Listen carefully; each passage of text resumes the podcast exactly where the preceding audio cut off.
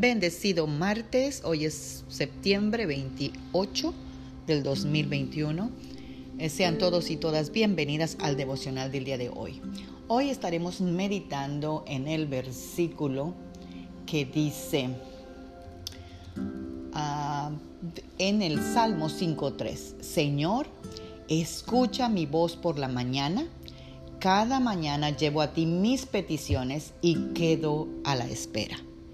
Amados guerreros y guerreras de Dios, muchas veces estamos esperando y esperando y esperando una respuesta, aunque de mañana y mañana pongamos nuestras peticiones. Hay respuestas que llegan antes que otras, pero en la oración o la respuesta de la oración algunas vienen en procesos. Yo te voy a contar una que fue un proceso, aunque sea un poco largo, pero fue bueno. Eh, mi hijo pequeño estaba, me, perdón, mi hijo mediano estaba en la escuela, a los cuatro años me lo mandaron llamar diciendo que tenía eh, eh, problemas de aprendizaje y me lo tuvieron que mandar a una escuela especial. Pues yo para mí en ese momento dije, pues qué bendición, si yo viviera en México, pues no se hubieran dado cuenta de lo que mi niño necesita. Pero recién yo había venido al Señor y yo había eh, este, tenido ah, por 10 años estreñimiento y ya tenía muchísimos problemas eh, este, con mi colon. Y, pero yo oré y dije, Señor, tu palabra dice que todas las cosas viejas pasaron. He aquí todas vienen a ser nuevas cuando alguien recibe a Cristo. Así que este, este estreñimiento pues quedó en el pasado. Yo soy una nueva criatura y cuando yo nací yo no tenía todos estos problemas de estreñimiento. Y al tercer día yo amanecí completamente sana, sin ningún síntoma de hemorroides, de problemas, de nada. Gracias al Señor. Entonces, cuando yo me di cuenta de ese resultado de la oración, pues entonces dije yo, entonces, ¿qué hice con mi hijo? Porque yo acepté ese diagnóstico y ese esa eh, ese problema, ellos me hicieron una encuesta, ¿verdad? De muchísimas preguntas y me, me que si no había tenido algún incidente en mi embarazo y pues yo les dije que sí. A los siete meses de embarazo yo había tenido un accidente bastante fuerte que con mi frente rompí el parabrisas de, este, del carro. Y este, traía el cinturón, así que pues él sufrió varios, este, me imagino, algún daño porque yo tuve que ir con el neurólogo varios meses. Entonces, eh, pero haciendo la oración que hice yo anteriormente, dije, no, mi hijo estaba conmigo en el vientre, así que si yo nací de nuevo, él también nació de nuevo. Y yo renuncio a todos esos eh, tratamientos de escuela especial para mi hijo. Y bueno, pues no fue inmediatamente, pero sí se llevó un poco de tiempo y cuando yo ya me vi en la necesidad porque veía que mi hijo ya tenía, eh, ya iba para primer grado y mi hijo no sabía ninguna vocal, ningún número, no sabía absolutamente nada. ¿Por qué? Porque en la escuela especial no les enseñan a ellos nada. Venía un autobús a recogerlo, un autobús pequeño donde cada niño lo llevaban casi amarrado, lo llevaban con una sola persona y mi hijo era aparentemente una persona muy normal. Así que yo, cuando llegaba el autobús y se iba, yo decía, mi hijo es una nueva criatura, todas las cosas viejas pasaron, aquí todas son hechas nuevas. Él es un hijo de Dios, él tiene la mente de Cristo, él no está, no tiene retraso mental. Total, así me la pasé orando y cuando ya tomé las fuerzas, fui a la escuela y lo saqué de la escuela especial. ¿Por qué? Porque mi hijo no tiene ningún problema y yo lo voy a meter a la escuela normal. Cuando lo meto a primer grado a la escuela normal, pues la maestra se da cuenta que mi hijo pues realmente venía sin saber nada y ella a escondidas me daba los folders con todas las instrucciones de cómo yo le enseñara a él a leer. Y porque si el niño no terminaba leyendo, él iba a, lo iban a mandar otra vez a la escuela especial. Así que yo me dedicaba a mi hijo una hora diariamente para enseñarle a leer y todo lo que la maestra me daba. Pero me frustré. ¿Por qué? Porque no tenía paciencia, porque tú sabes, la, eh, le estás enseñando las vocales A, E, I, O, U, y para él A es E, e y, la, eh, y se confundía con el inglés. Y no, fue una frustración para mí más que para él, que dije, ¿sabes qué, Señor?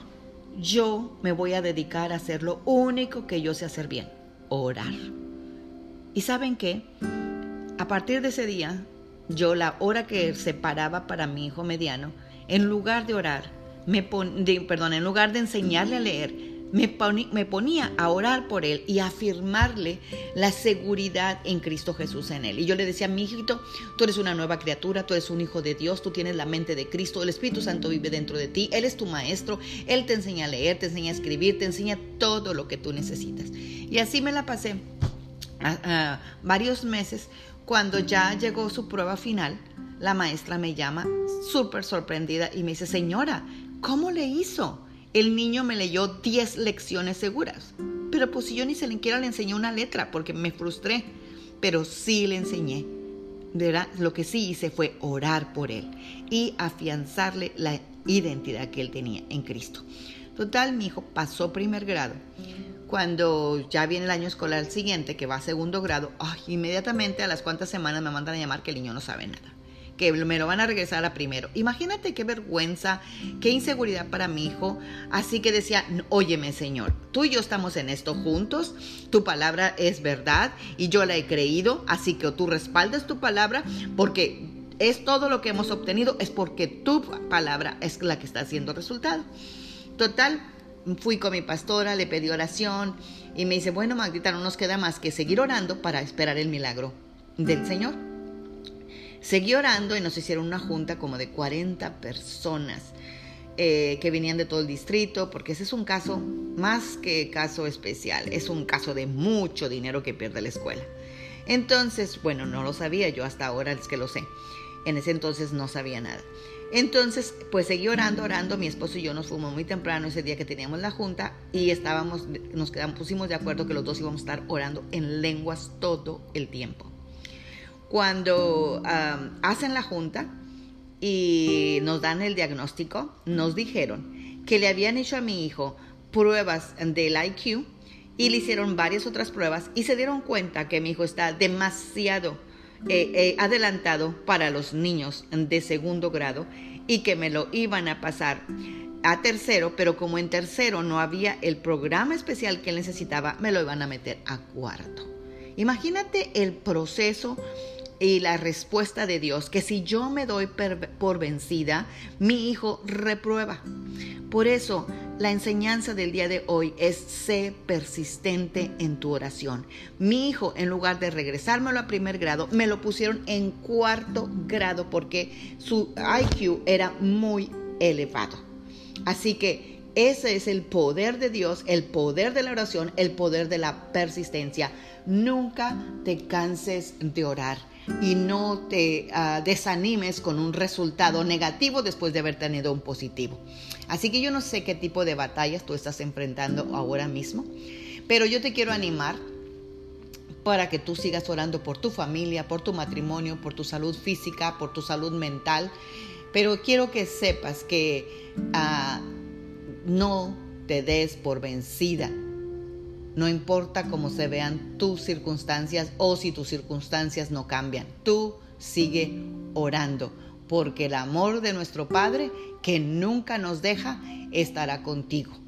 Amén. Oremos. Padre, yo te doy gracias, Señor, y yo sé que tú conoces las cargas que agobian a cada una de mis hermanas, mis hermanos que están oyendo este devocional.